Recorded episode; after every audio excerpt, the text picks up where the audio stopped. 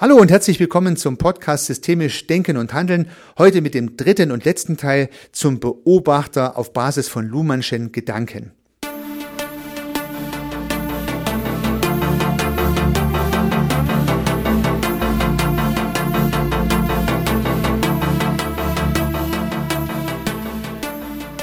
Zu Beginn dieses Podcasts noch einen kleinen Hinweis in eigener Sache. Ich habe einen neuen Podcast aufgenommen und der heißt Unternehmergedanken.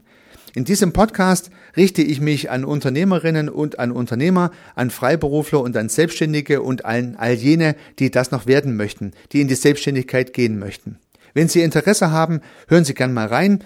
Wie gesagt, Sie finden es in der Podcast-App Ihrer Wahl, wenn Sie Unternehmergedanken suchen oder meinen Namen eingeben, Heiko Rössel. Ansonsten auch auf meiner Website unter www.servicearchitekt.com slash podcast.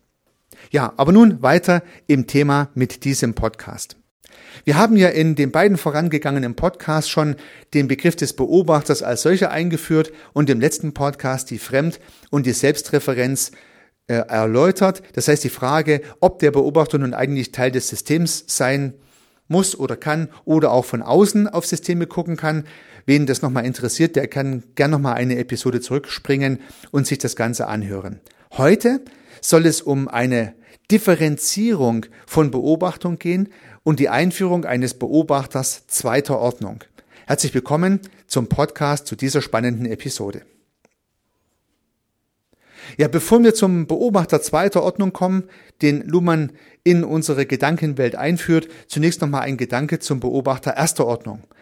Ich habe bisher noch nichts zum Beobachter erster Ordnung gesagt, aber alles das, was ich bisher gesagt habe in den vorangegangenen beiden Episoden, da handelt es sich immer um Beobachter erster Ordnung. Das heißt, ein Mensch oder ein soziales System beobachten etwas, was sie direkt sehen. Die Beobachtung erster Ordnung ist damit gegeben. Der Operant ist das Beobachten.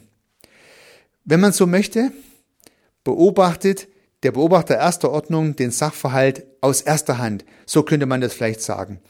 Und da spielt es keine Rolle, ob das eine fremd- oder eine selbstreferenzierende Beobachtung ist, also ob man im sozialen System beobachtet, in dem man selbst ist, oder ob man von außen drauf schaut. In beiden Fällen ist es eine Beobachtung erster Ordnung. Ich sehe direkt das, was ich beobachten will.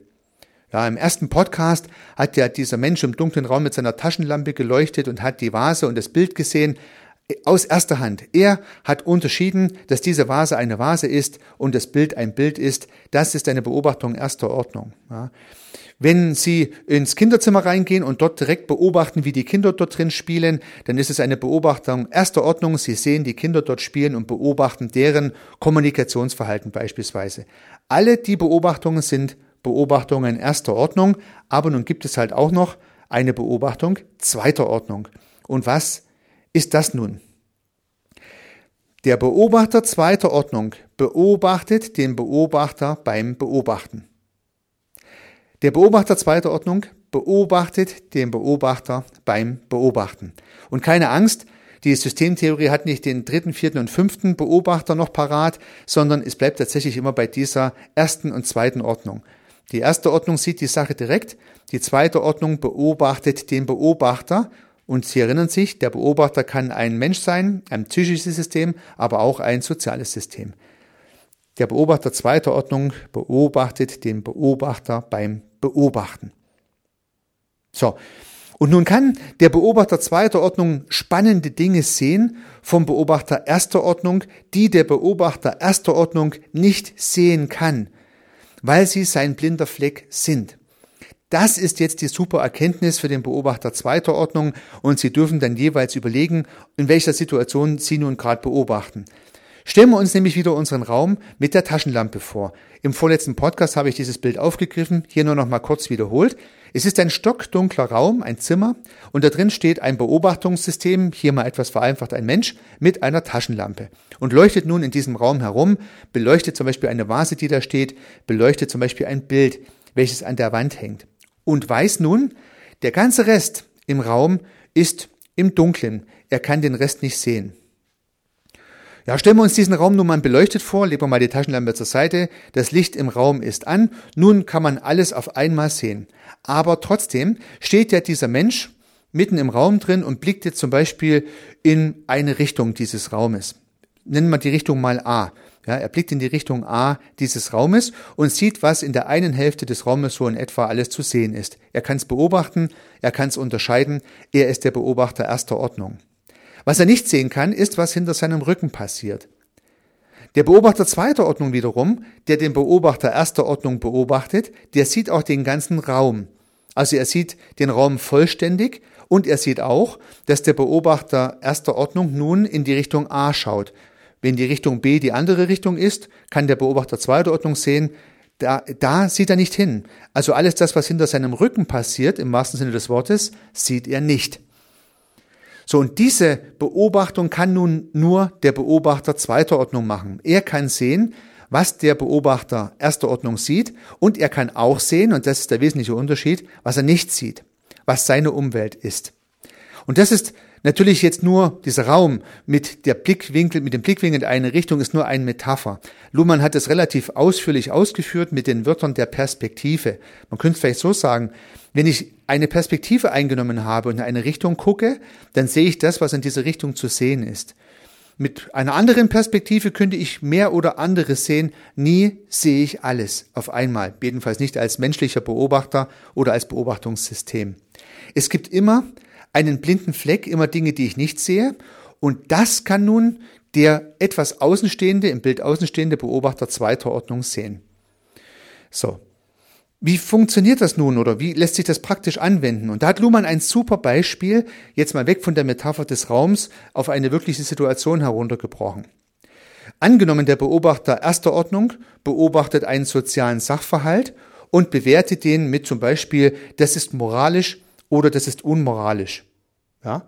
Also er nimmt eine Bewertung vor, eine Unterscheidung, wie es sich gehört, im systemischen Sinne. Er sagt, das, was ich da gerade beobachte, ist moralisch oder es ist unmoralisch. Er könnte aber auch sagen, das ist gut und das ist schlecht. Oder vielleicht ein ganz anderes Pärchen könnte er nutzen. Er könnte sagen, das ist nah und das ist fern. Also ganz viele Dinge kann man jetzt in dieser Beobachtung sozusagen differenzieren die zwei Seiten unterscheiden, eine Seite beschriften, wie es im Spencer Brownschen Sinne mit Systemen erfolgen sollte. Der Beobachter erster Ordnung wählt jetzt irgendein Ordnungskriterium aus und trifft eine Unterscheidung. Ja, gut oder schlecht, moralisch, unmoralisch, nah oder fern. Und nun kann der Beobachter zweiter Ordnung ja sehen, welches dieser Pärchen an Auswahlkriterien der Beobachtung der Beobachter erster Ordnung auswählt und kann ihn darauf hinweisen, dass es ja noch ganz viele andere Möglichkeiten gäbe, die der Beobachter erster Ordnung jetzt gar nicht gesehen hat. Ja, schwer oder leicht, hell oder dunkel, ja, teuer oder günstig, äh, bunt oder einfarbig. Also es gibt tausend Möglichkeiten, Unterscheidungen zu treffen, die der Beobachter erster Ordnung in dem Augenblick nicht getroffen hat, die aber der Beobachter zweiter Ordnung sehen könnte. Und das ist jetzt eine typische ja, systemische Situation, wo man anderen Menschen helfen kann, ihre blinden Flecken zu identifizieren und zu sagen, du betrachtest diese Sache beispielsweise mit den moralischen Unterscheidungskriterien, moralisch oder unmoralisch, aber es gibt auch noch andere Perspektiven im wahrsten Sinne des Wortes, mit denen du diese Sache sehen kannst. Ja, um im Raumbild zu bleiben, dreh dich etwas weiter und du wirst feststellen, man kann auch andere Unterscheidungen hernehmen, um diesen Sachverhalt zu beobachten und zu differenzieren. Und das ist die Möglichkeit des Beobachters zweiter Ordnung. Er kann beobachten, vielleicht auch, in welchen Schematas der Beobachter erster Ordnung gefangen ist und könnte ihm zum Beispiel helfen, aus diesen Schematas herauszufinden. Das könnte über systemische Fragen erfolgen, das könnte der Inhalt einer Therapie sein, aber natürlich auch einfach nur ein freundschaftliches Gespräch zwischen Kollegen oder Freunden oder im geschäftlichen Kontext der Hinweis, wir dürfen nicht nur aufs Geld gucken, wir müssen auch an unsere Mitarbeiter denken, ja? Oder wir dürfen nicht nur ans Projekt denken, äh, wir müssen auch an unser Daily Business denken. Oder wir dürfen nicht nur an unsere Software-Einführung denken, wir müssen auch darüber nachdenken, wie die Mitarbeiter gut mitgenommen werden. Immer eine etwas andere Perspektive, die der Beobachter zweiter Ordnung sehen kann, wenn er eine Kommunikationssituation beobachtet. Also eine super Tool, wenn Sie so möchten, eine super Idee, um damit ganz neue Perspektiven aufzumachen und dem Beobachter erster Ordnung helfen können, seinen blinden Fleck zu vermeiden oder letztendlich auch den Perspektivraum zu vergrößern, wenn man so möchte.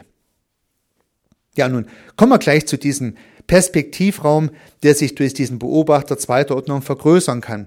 Bleiben wir mal bei unserer Metapher dieses Raumbeispiels. Also der Raum ist ja nun beleuchtet und der Beobachter erster Ordnung schaut in die Richtung A. Und wenn er nun weiß, dass hinter seinem Rücken zur Richtung B auch geschaut werden könnte, ja, dann dreht er sich einfach um. Ja. Also erst schaut er in Richtung A, dann dreht er sich um, schaut in Richtung B und damit hat er ja alles beobachtet, was in diesem gedachten Raum drin sein könnte. Die Problematik ist der Zeitversatz.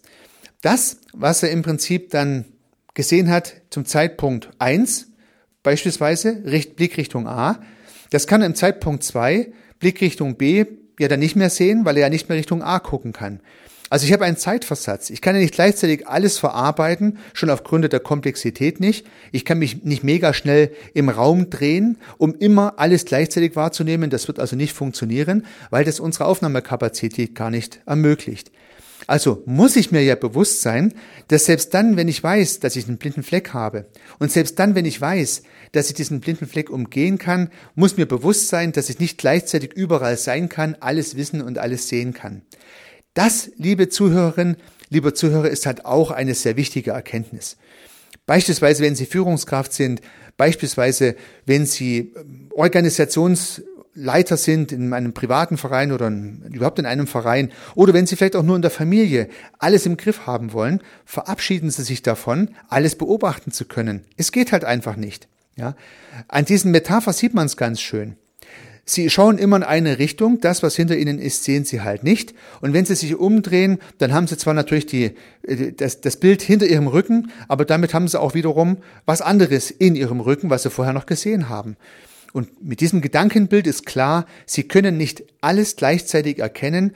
Die umfassende Erkenntnis, wie alles funktioniert, die gibt es nicht, wenn man dieser systemischen Theorie Glauben schenken soll.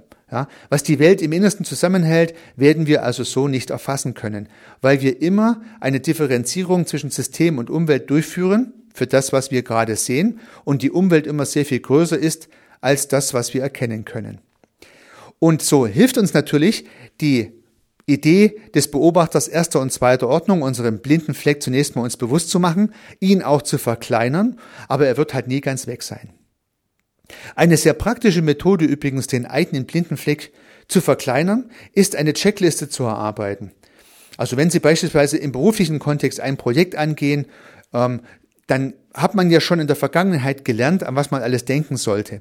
Wenn Sie diese Dinge schön gesammelt haben und haben eine Checkliste, einen Ablaufplan, ein Vorgehensmodell daraus abgeleitet, dann haben Sie ja immer wieder über Lessons learned ergänzt, an was noch alles gedacht werden muss um dann leichter durch diesen Projektplan hindurchzugehen. Und vielleicht fällt es Ihnen leicht, vielleicht fällt es Ihnen schwer, sich an solche Checklisten zu halten. Sie helfen aber natürlich dabei, den eigenen blinden Fleck zu verkleinern, weil sie Perspektiven anbieten, auf die man auch gucken sollte, im wahrsten Sinne des Wortes, dass man nichts vergisst. Und darum geht's ja im Prinzip am Ende des Tages. Ja, nun haben wir den Beobachter erster und zweiter Ordnung ja recht ausführlich beleuchtet, sehen den Zusammenhang zwischen diesen beiden Dingen und so bleibt mir noch eine letzte Erkenntnis, die ich gerne an diesem Podcast noch anfügen möchte. Meistens finden in unseren Kommunikationen übrigens Beobachtungen zweiter Ordnungen statt. Wir reden meistens über Beobachtungen zweiter Ordnungen. Ich habe mir mal so ein bisschen drüber Gedanken gemacht und kann das, glaube ich, bestätigen, aber ich habe es nicht empirisch erforscht. Dass wir meistens über Beobachtungen zweiter Ordnungen reden, das äh, habe ich schon mal von Watzlawick zitiert in einem vorangegangenen Podcast und heute passt gut in dieses Luhmann-Bild hinein.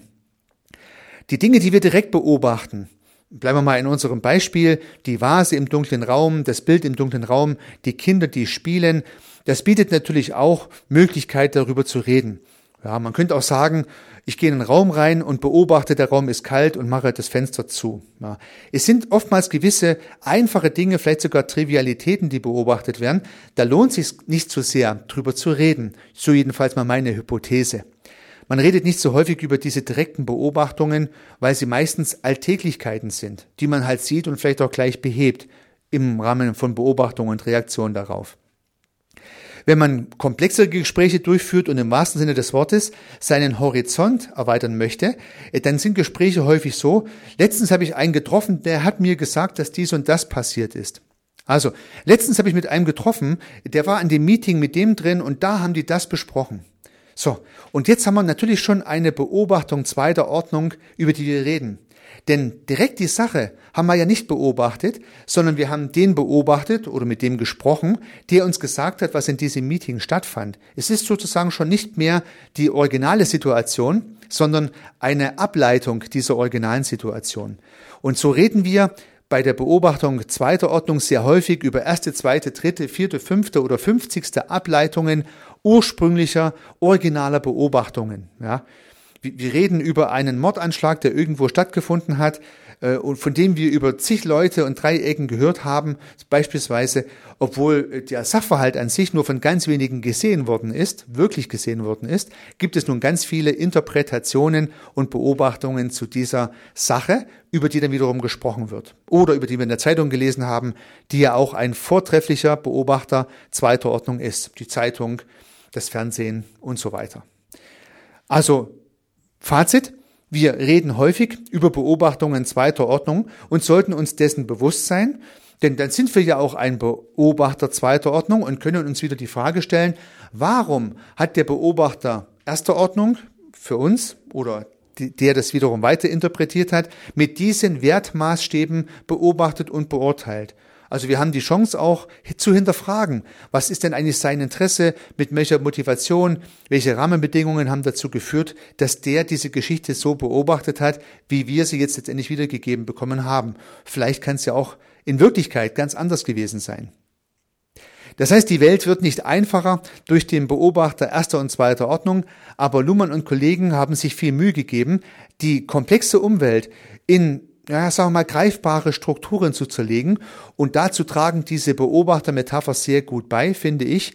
Es hilft uns einmal mehr, äh, uns in der komplexen Umwelt besser zurechtzufinden und die ein oder andere Sache vielleicht besser zu verstehen oder auch zu hinterfragen. In dem Sinne wünsche ich Ihnen mit dem neuen Wissen sehr viel Erfolg beim Beobachten. Unternehmen Sie was, Ihr Heiko Rössel.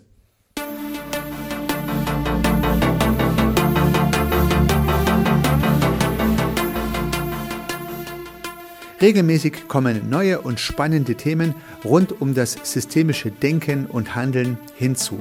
Wenn Sie keine Episode verpassen möchten, dann können Sie den Podcast gern abonnieren. Ich würde mich sehr freuen. Nutzen Sie dafür den Abonnieren-Button in der Podcast-App Ihrer Wahl. Natürlich würde ich mich auch über eine Bewertung oder eine Rezension freuen. Alternativ und ergänzend zu dem, was Sie hier gehört haben, möchte ich Ihnen meinen Podcast Service Architekt empfehlen. In diesem Podcast geht es um die Anwendung systemischer Gedanken und Methoden für die Beratung von Dienstleistungen und Service-Providern. Vielleicht kann Ihnen auch dieser Podcast weiterhelfen. Sie finden ihn in den einschlägigen Plattformen, aber auch auf meiner Website unter www.servicearchitekt.com/podcast. Vielen Dank für Ihr Zuhören. Ich freue mich aufs nächste Mal, Ihr Heiko Rössel.